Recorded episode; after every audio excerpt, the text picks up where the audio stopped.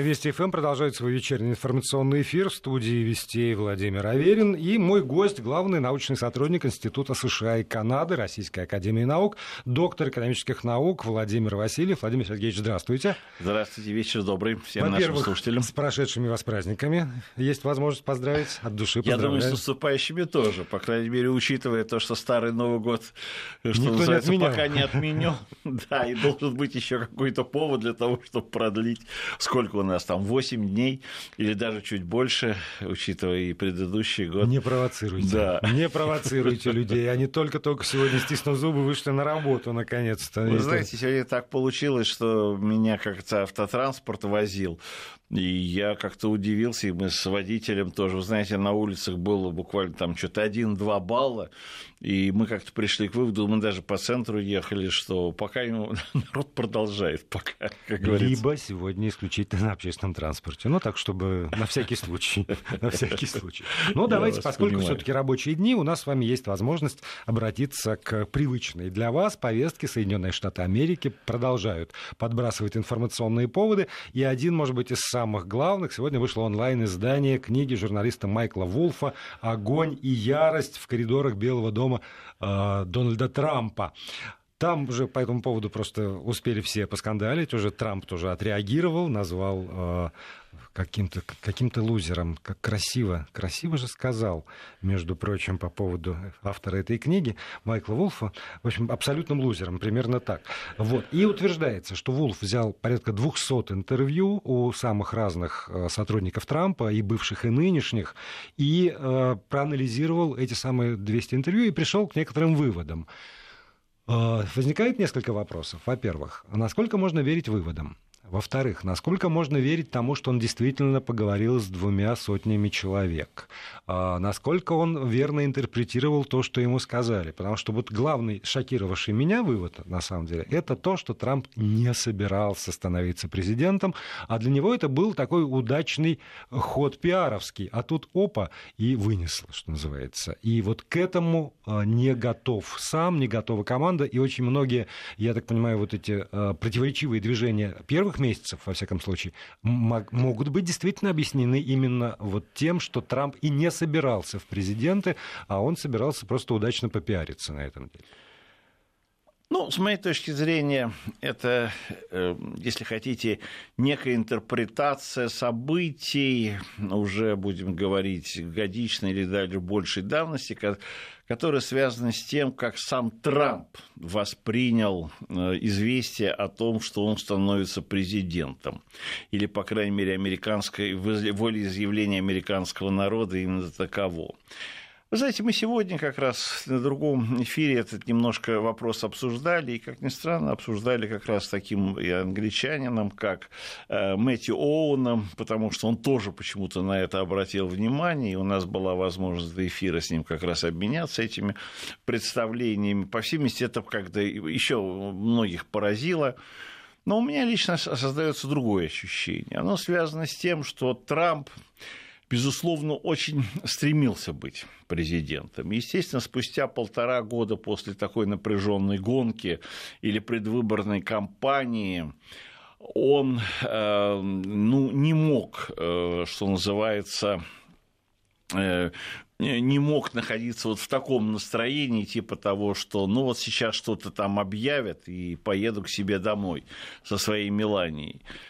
Э, я думаю, что это была реакция, может быть, э, вот этой вот неожиданности, когда люди, может быть, не совсем понимают рационально, и, может быть, Трамп тоже в первый момент действительно растерялся, потому что некая система рациональных расчетов, она, которая была у всех в тот период, что называется, на уме, на слуху, она вроде бы исходила действительно из того, что у Трампа нет шансов стать президентом, и вдруг он становится Понимаете, для него, может быть, это было ну, повод задуматься потому что он ведь, собственно говоря, вступил в гонку, исходя из того, чисто, может, по-американски. Он так и объявил себя. Я, говорит, буду самым великим президентом, который когда-либо знала история. Понимаете, такие люди, как Трамп, с моей точки зрения, они, если хотите, верят в свою удачу. Они, если считают, э, если есть какая-то миссия и какая-то предопределенность, они в нее верят. Это мое глубокое убеждение. И Трамп в свою звезду, может быть, верил всегда. И вдруг вот самый такой решительный момент, вот когда, скажем, выпадают результат, там объявляют судьи, выпадают э, вот эти кости или фишки, и вдруг, да, действительно, понимаете, чему ты сам в душе не верил, вдруг происходит. Это событие, что называется, не во сне, а наяву, и ты действительно можешь задуматься о своей судьбе, понимаете. Действительно, а может быть, и у тебя действительно есть какое-то предрасположенное, какая-то э, особая миссия, может может быть, действительно, как говорится, тебе, э, ну что ли, какие-то там э, силы сверху помогают. Для меня лично э, тот факт в этом плане, я думаю, Трамп вот как раз этого типа человек. И для меня, например, очень важно был момент, когда он инаугурацию, если вы помните, он вдруг инаугурацию приносил на двух Библиях. А вот мне лично кажется, что это э, именно как раз человек, который э, где-то в душе верит, что у него есть какая-то судьба или предрасположенность, предначертание. Он к чему-то предназначен. И хотя, может быть, сначала где-то летом 2015 года он сказал, ну, я буду так великим президентом, может быть, это было для красного словца, и вдруг, может быть, где-то как-то что-то он считает, что ему как-то вот помогают, силы сверху, они помогают помогают. Потому что при всей, может быть, заземленности, допустим, Трампа, я думаю, что такие люди, как Трамп, вот верят. Они верят, если хотите, вот в божественное предначертание. Они верят, что их куда-то ведут. Они верят в свою миссию. Они в этом плане люди как бы верующие. Все, что я могу сегодня видеть про Трампа, я, я бы сказал, склонен вот этому, как говорится, поверить а, что он действительно как бы считает, что он предназначен для э, какой-то вот судьбы или миссии. И надо вам сказать, что вообще американский институт президентской власти э, все так отглядываясь ретроспективно, может быть, на всех американских президентов. Вы знаете, ну, все, если хотите, верили вот в свое, ну, вот, если хотите, предначертание свыше – что они стали президентом, потому что, если хотите, так было угодно, угодно Богу, Всевышнему. Да, угодно Богу. Конечно. Да, их кто-то ведет, их кто-то предназначен, они к чему-то предназначены, у них есть какая-то судьба. И если их вот, э, скажем, вот эта судьба или вот эти управители их судеб пустили их куда-то на следующий этап, значит, значит это так кому-то нужно, как у нас говорили раньше. Если кто-то зажигает э, звезды, значит, это кому-то нужно. А, я думаю, вот это вот была какая-то внутренняя для себя Трамп. Хотя, может быть, внешне действительно в штабе Трампа, может быть, даже царила такая какая-то непонятная растерянность. Наверное, это было, понимаете. Но я вот как-то считаю, что скорее она была такого плана. Когда он еще говорит о том, что Мелания расплакалась, потому что она не хотела, я не знаю, там из Нью-Йорка э, переезжать в Вашингтон, я думаю, что вот это уже мы можем сказать нет. Понимаете? Нет, скорее нет. А это а иностранка, понимаете, еще немножко дама со славянскими корнями, с которой сама сказала, что она приехала там, не знаю, покорять Америку. Ну и вдруг вот это действительно, если хотите, иностранка, по-моему, даже первая в американской так сказать, истории, э, вдруг становится первой леди. Ну, понимаете, ну для нее это тоже, понимаете, какой-то подарок судьбы. Выше это... карьеры не бывает, что называется. Ну, ну, понимаете, даже если она расплакалась, а не от того, что, ой, боже, теперь что же со мной происходит? Зачем мне это? Дональд, давай не будем. Я думаю, что нет. Это была это было вот понимаете, вот ощущение такое, что да, тебе вот свалился какой-то подарок судьбы, и ты, может быть, сам не знаешь, за что. А тогда вот скажите мне, пожалуйста, эту книгу Майкла Вулфа, в принципе, можно рассматривать в череде э, просто всех нападок на Трампа, не более того? Нет.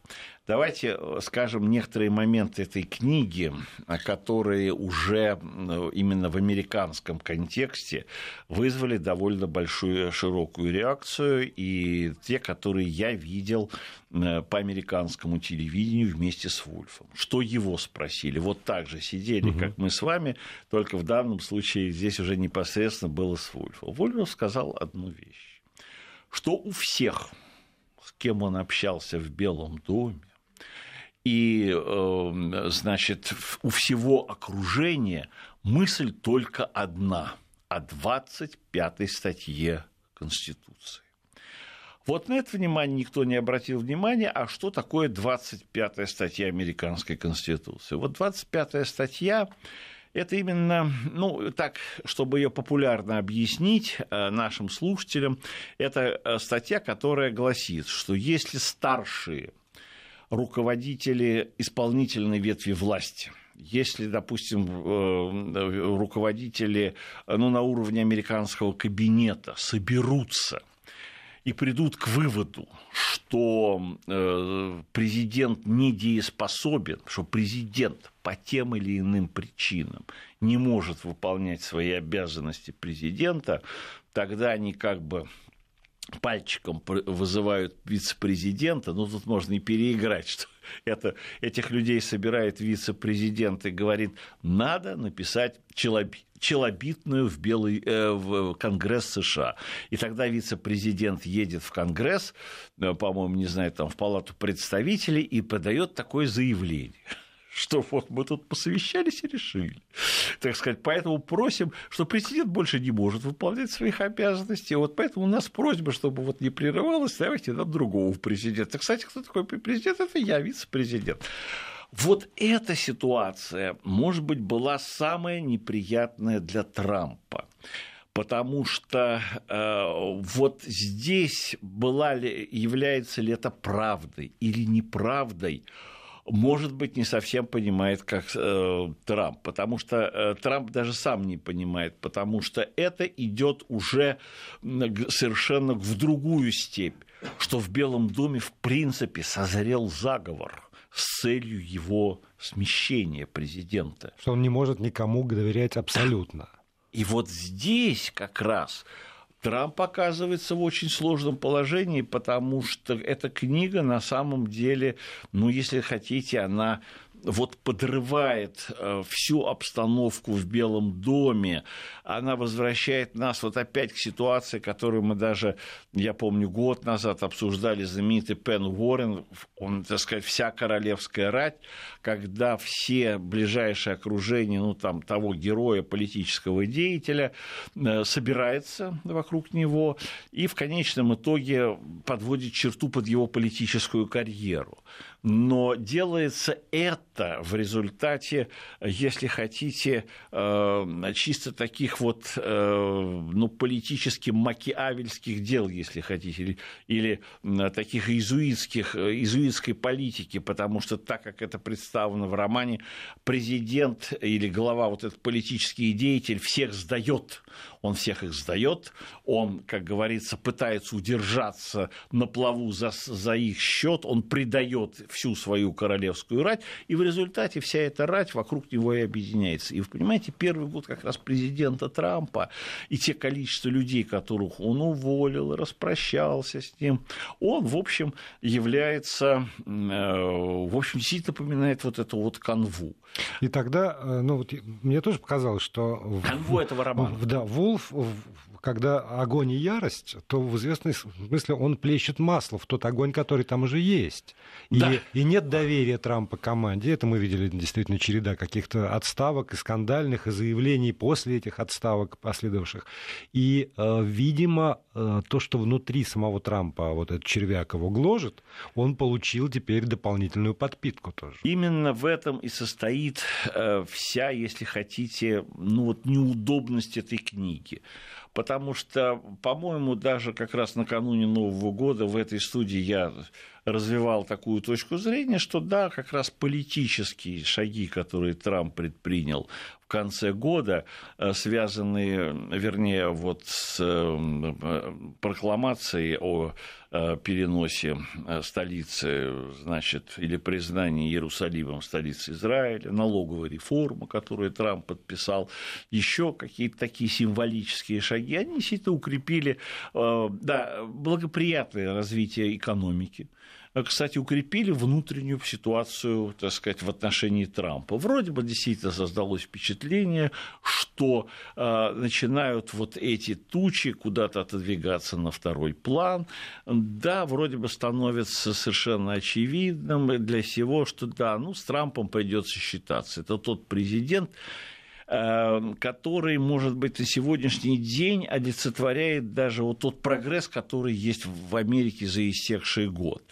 И вдруг в этот самый неудачный момент появляется эта книга, которая по существу опять возрождает вот эту вот ситуацию, вернее, опять воз, э, вновь привносит на первый взгляд проблему о том, что Трамп не готов к, к, э, к исполнению обязанностей президента. Это то, что крутилось всю кампанию 2016 года, это то, что крутил, крутилось первую половину 2017 э, э, года. И более того, это то, что постоянно где-то э, вот тиражировали демократы. А, вроде бы сюда поддалась часть республиканцев потом вот это, как говорится, благоприятный поворот неких объективных дел в э, Соединенных Штатах Америки. прежде всего. И вдруг она вот в этом книге, в общем, в этом смысле, книга ничего нового не э, привнесла. Она скорее опять вернула вот эту э, американскую парадигму, что ли, американской политики, именно опять вот в это в старое русло. То есть она как Всё, бы обнулила успехи, получается, да? да? Если хотите хотите, хорошо сказано, да, она вот обнуляет политические успехи, возрождая вот эту вот формулу знаменитую, помните, она, может быть, родилась из нашей внутренней политики, но смысл такой, все, что произошло, это не благодаря Трампу, а несмотря на Трампа, вопреки, а да. может быть даже и вопреки Трампу. И поэтому, мол, все вот эти вот проблемы, связанные с Трампом, они остаются. Более того, сразу ведь в Америке были сделаны еще дополнительные всякие заявления, ну, например, о состоянии, э, психическом состоянии Трампа. Вот сейчас Трамп, например, э, проходит ежегодное обследование, и создается как раз его такого ну, врачебного, медицинского обследования. Очень показательно, что, скажем, психиатр, если так можно, ну, в данном случае, по-моему, психиатр был назван, то есть специалист по, по определению состоянию его, скажем, психическому состоянию, в эту, э, в эту, э, в эту команду врачей, которая будет обследовать состояние здоровья Трампа, не включено. Опять ну, в общем, короче говоря, вот угу. постоянно это крутится. Более того, вроде бы это дало дополнительный стимул для деятельности комиссии Мюллера. Э, Мюллер заявил о том, что вот он уже готов самого Трампа скоро вызвать на допрос, вот, и взять у него какое-то интервью. Ну, в общем, вот самое такое, вот опять получается вот это вот, если хотите, э, предначертание боже...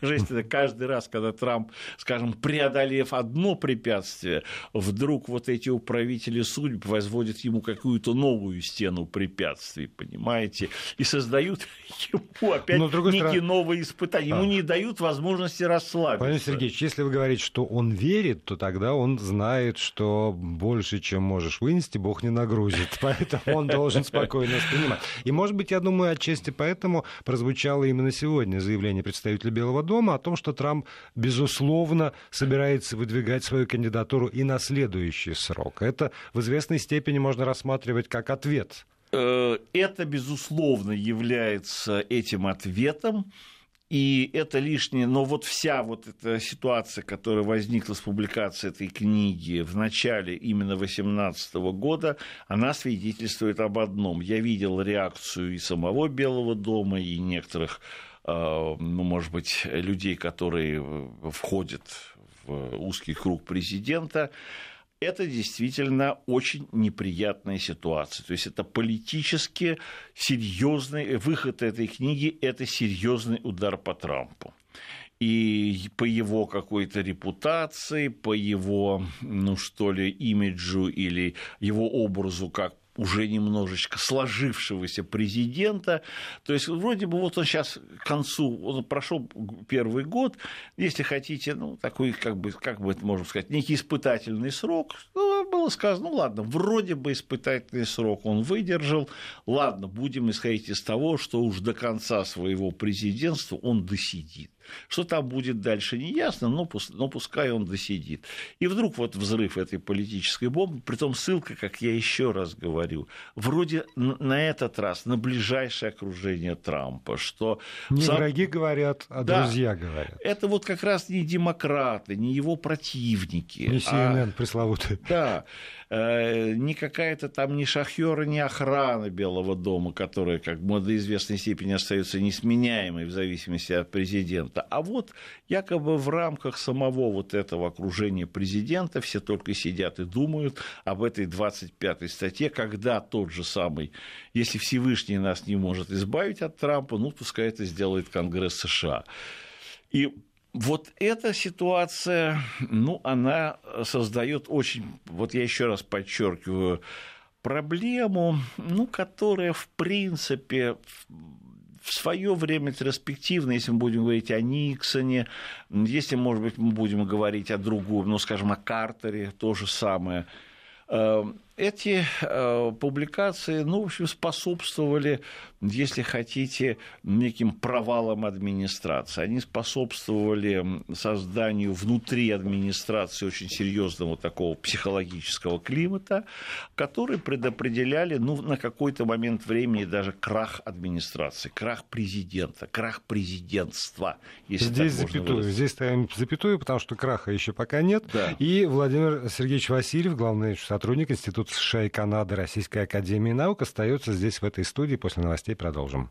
И продолжаем разговор про Соединенные Штаты Америки. В студии главный научный сотрудник Института США и Канады Российской Академии Наук, доктор экономических наук Владимир Васильев. Владимир Сергеевич, а, еще два аспекта хотелось бы успеть обсудить. Ну, во-первых, это продолжающееся расследование по поводу русского влияния на выборы президента и после заявления э, главы ЦРУ и на выборы предстоящие еще в Конгресс США, насколько это действительно может быть э, серьезно и важно, и что за этим, э, почему же так вцепились в это. И еще, вот, может быть, чуть раньше, только что пришло сообщение про то, что Трамп собирается в Давос, Чуть раньше стало известно, что э, Великобритания как-то не очень подтвердила свое приглашение э, совершить на высшем уровне государственный визит. И э, вот мы с вами говорили о том, как Трамп воспринимается ну, через призму книги «Огонь и ярость» в США. А если мы говорим про международную арену, насколько Трамп приемлем для а, мировой политической элиты, там, европейской. Зачем э, ему в Даос себя показать? Э, можно ли ожидать каких-то шагов тоже навстречу кому? Навстречу вот этой элите, как раз европейской, которая там собирается? Я думаю, что я хотел эту мысль продолжить, что постоянно вот эти противники Трампа, или та уже ситуация, которая складывается в США вокруг фигура Трампа, она постоянно подталкивает, если его хотите, к неординарным шагам, к тому, чтобы, если так можно выразиться, выйти за привычные рамки, может быть, за пределы привычного правового поля. Его постоянно провоцируют на какие-то неординарные шаги, понимаете? которые могут резко дестабилизировать либо внутри ситуацию, либо внутри Соединенных Штатов Америки, либо ситуацию, ну, если хотите, даже мировую. А, и здесь э, визит как раз э, Трампа э, в Давос, а насколько я понимаю, американские президенты, я что-то и не очень-то помню, чтобы они приезжали в Давос, может быть, лично тому лишнее это подтверждение. Э, в данном случае я бы сказал, что этот визит тоже ну, не от хорошей жизни. Он лишний раз имеет в виду подтвер... подтвердить или показать, что у Америки есть такой президент, что Трамп э, будет, если так можно выразиться, продолжать выполнять свои функции и обязанности, его ничто не может остановить. И будет как раз... А когда президент обычно выезжает за пределы страны или продолжает, э, он как бы лишний раз подчеркивает, что он э, представляет всю страну, и в этих случаях перед страной как бы опять он тоже ставит, ну, если так можно выразить, своих противников в тяжелое положение. Смотрите, если вы будете бить по мне, то вы в конечном итоге будете бить по Америке. Вам это нужно, потому что если где-то уже мировая общественность там, или элита европейская будет отторгать меня, тогда она будет уже отторгать и Соединенные Штаты Америки, то есть уже как страну. Вот здесь, мол, не забывайте, что вот существует вот эта грань. Э, и здесь, э, как мне представляется, Трамп достаточно, он артикулирован, он прекрасно понимает вот эту ситуацию, и вот эта вот попытка играть на грани, смотрите, если вы, э, значит, будете дезавуировать меня, в конечном итоге вы будете дезавуировать страну, это может тоже пойти как бы на пользу Трампа, или поня... его противники будут понимать, что если они и дальше будут раскачивать вот эту лодку, то это действительно может обернуться очень серьезными после... внешнеполитическими или имиджевыми уже потерями для Соединенных Штатов Америки. Об этом уже все будут говорить. Кстати, с моей точки зрения, вот та ситуация, которая сложилась в конце 2017 года, я ее еще раз повторю, республиканская партия вдруг поняла в какой-то момент, как мне показалось, что если она и дальше будет торпедировать внутриполитическую повестку дня, если она и дальше будет спокойно вот играть или смотреть на нападки, которые происходят вокруг Трампа и в адрес Трампа, то это может кончиться крахом республиканской партии на, вот, допустим, промежуточных выборах, которые будут в ноябре этого года. Вроде республиканцы это поняли. Они действительно помнили, что, может быть, какая, как бы они ни хотели, как бы они не относились плохо Трампу, крах Трампа будет означать крах, э, что называется, партии. конечно. Сегодня, ну, если хотите, нельзя сказать что Америка находится, как есть так может на краю упадка и гибели, как у нас раньше говорили, но Трамп готов поиграть и в эту игру. Смотрите, вот вы очень Для хотите... чего может и довести страну. Да, да, вы хотите, как говорится, сегодня поиграть моей судьбой, но поигрывая моей судьбой, вы будете играть в конечном итоге и судьбой Соединенных Штатов Америки, всей той, которую мы любим, а, как говорится, нашу великую Америку. И здесь еще очень, мне кажется, представляется важно важный момент.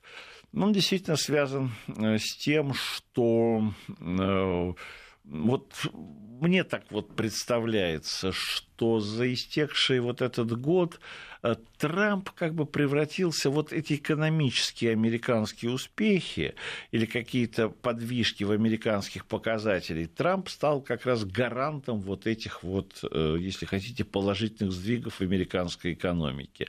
Трамп не устает повторять, кстати сказать, что смотрите, вот я стал президентом, стало э, все улучшаться в нашей экономике, о чем мы говорим.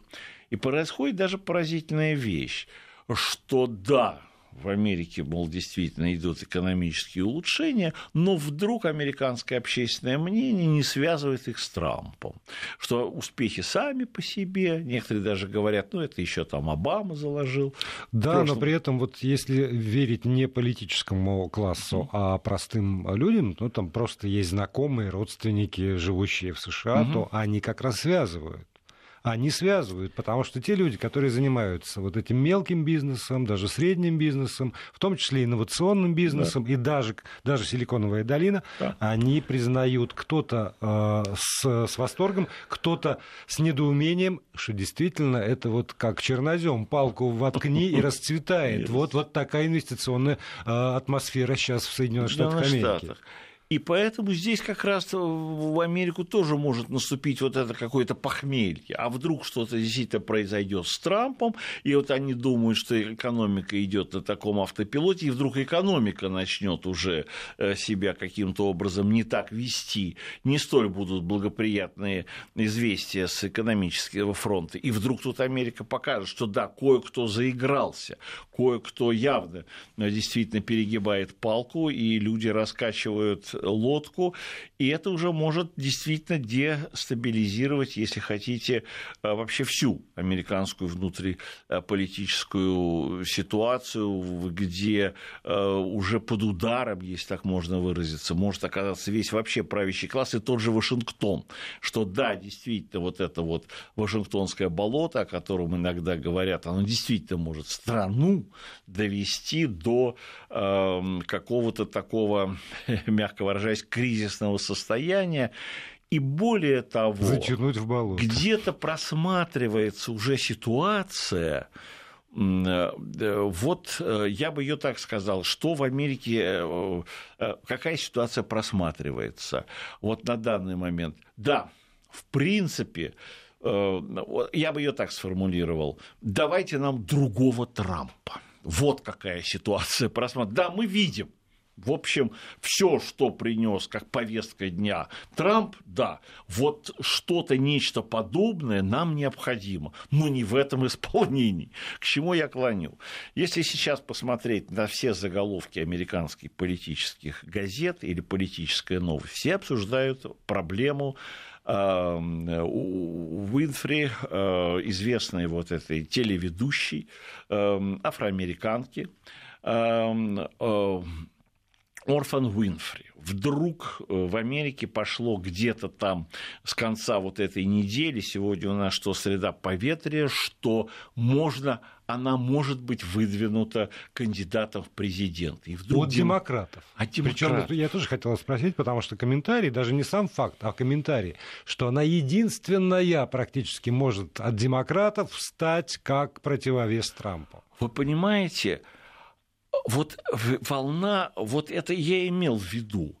Э, более того, как бы это подхватили демократы. И вот это то, что я и сказал. Да, нам нужен политик вроде Трампа, но не в этом исполнении. Вот как раз Уинфри, она у нас тоже самое там э, шоу женщина, шоу вумен, она такая, она, она, можно даже сказать, где-то копия Трампа, потому что она тоже миллиардерша. Она э, достаточно вот, скандальная. Да, да, вот, ну вот, вот такого типа личности, ну, ну, ну не в исполнении Трампа. И, вы знаете, американские эм, вот сейчас э, политологи, они даже растерялись. И как раз я тут э, тоже накануне сейчас вот нашего эфира тоже тут у меня был повод, повод такой, ну что ли, по, по, поговорить по поводу там одной публикации, э, одной статьи о влиянии как раз Трампа. И я сказал, что ну ладно, пускай такие выводы, осторожные выводы, которые там были содержаны в стране, пускай не остаются. А вот серьезные выводов... выводы Нет, мы гла... через паузу, получается, да. через паузу. И продолжаем разговор. Владимир Васильев, доктор экономических наук, главный научный сотрудник Института США и Канады Российской Академии Наук. Здесь в студии, пока э, была пауза, и вы слушали промо, разнообразную рекламу, мы, естественно, не прекращали разговор. И если вкратце его э, резюмировать, то Трамп меняет... Э, представление об институте президентства в Соединенных Штатах Америки. И вот такая вот фигура, и там Владимир Сергеевич подтверждал это появлением возможной кандидатуры Опры Уинфри, это тенденция. Но тогда, получается, Владимир Сергеевич, либо а, Америка нуждается действительно в новом типе политика, который сделает что-нибудь, либо институт президентства трансформируется в такую, ну, представительскую, скорее, когда действительно известный человек, очень яркий человек, человек вот шоу будет изображать президента США, а реальную политику будет делать тогда, э, будут делать другие институты, которых в Америке более чем тоже достаточно. Ну, это можно и так сказать. Э, либо, до... Тут либо-либо, Да, до известной степени, может быть, это, всег... это было всегда так, потому что всегда, скажем, президент опирался на какую-то команду, эта команда, естественно, представляла из себя людей со связями, опытными, если даже представление, ну, можно сказать, что президент иногда как такой некий внешний менеджер или управляющий, которого нанимали вот для этого выполнения роли связи если хотите, с истеблишментом, у нас вот это выражение, с несменяемой бюрократией, с традиционными институтами и общественностью. Вот здесь общественность меняется, у нее меняется вкус и представление, а вот, скажем, партийная структура, эм, э, те люди, которые представляют из себя костяки политических партий, допустим, республиканские демократы, они остаются здесь неизменными, но вот для того, чтобы эти партии держались на плаву, для того, чтобы шел политический процесс, ну, нанимают вот таких вот людей, которые, э, что называется, вот выполняют роль вот этого вот связующего звена между тем, вот то, что в Америке называется истеблишментом, то, что называется устоявшимися структурами, иногда их называют глубинным государством, глубинными институтами власти и вот общественностью. Вот где-то здесь вот эту роль выполняет, э, ну, скажем, президент или вот эти представительные фигуры.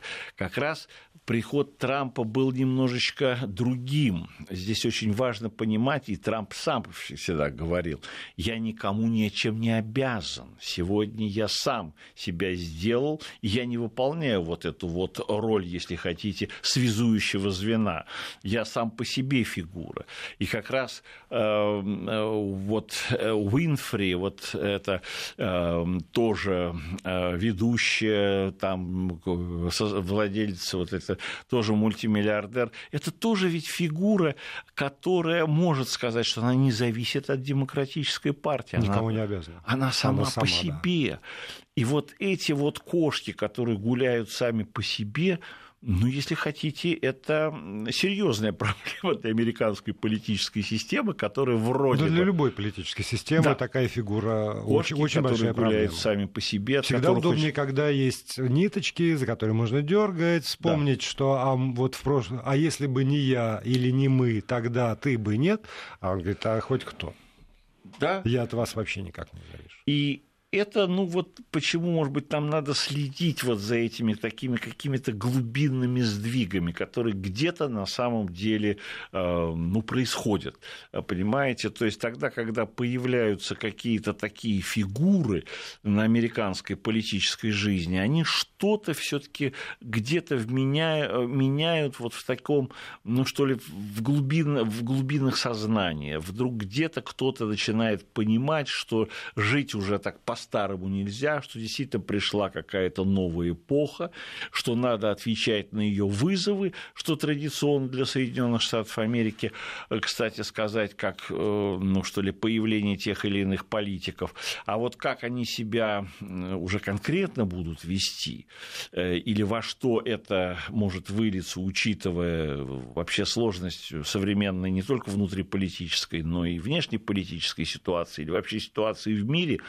ну, вот это, если хотите, непредсказуемость, которая, ну, если хотите, резко усиливается. И вот эта вот непредсказуемость ситуации, ее непросчитываемость, если хотите, я бы даже назвал его элементы мирового хаоса, понимаете, вот они резко усиливаются. И вот это может быть, самая опасная ситуация. Более того, на это как бы все начинают рассчитывать, на это начинают все играть.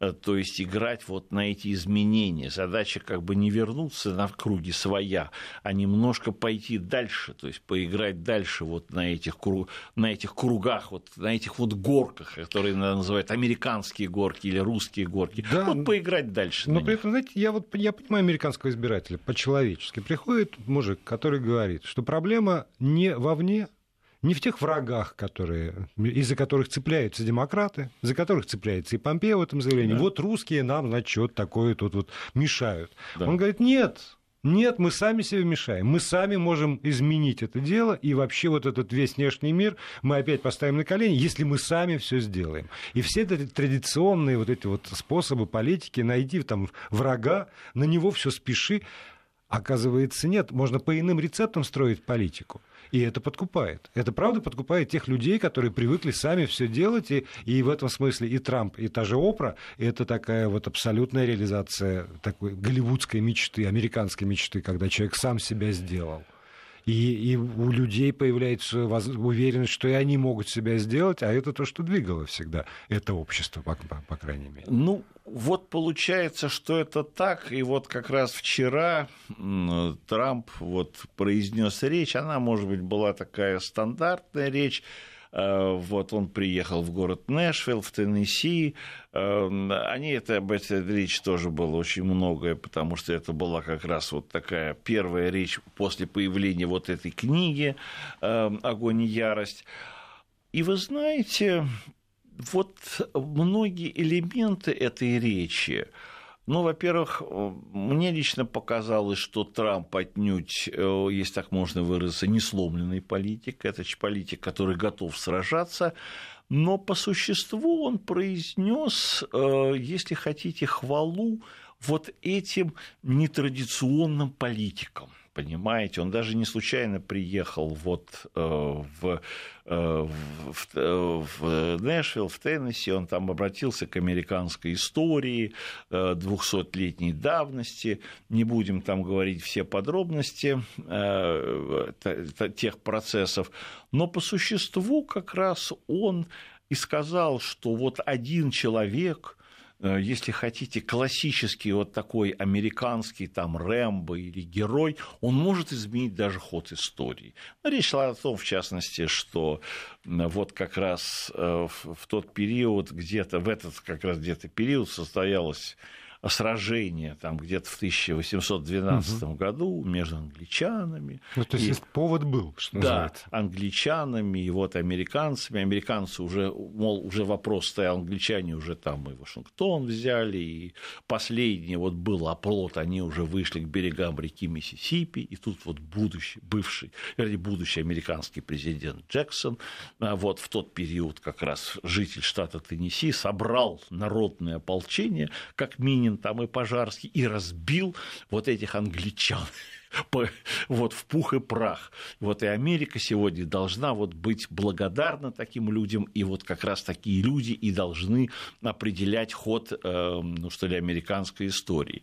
И я вам должен сказать, что вот это заигрывание постоянно с Джексоном, с фигурой Джексона, седьмого американского президента, тоже не случайно, потому что он тоже очень неординарная фигура. Это, если хотите, Трамп, так, начало XIX века, где-то в чем то Но Трамп постоянно вот опять это провоцирует, и он изменяет опять, если хотите, парадигму американской политики, потому что к этому президенту никогда не обращались. А сегодня он говорит, вот таким должен быть американский президент. И, и за этим, всё... да, чрезвычайно mm-hmm. интересно наблюдать, что мы делаем с нашим постоянным гостем Владимиром Васильевым, главным научным сотрудником Института США и Канады Российской Академии Наук. И продолжим это делать. Спасибо вам большое, Владимир Сергеевич.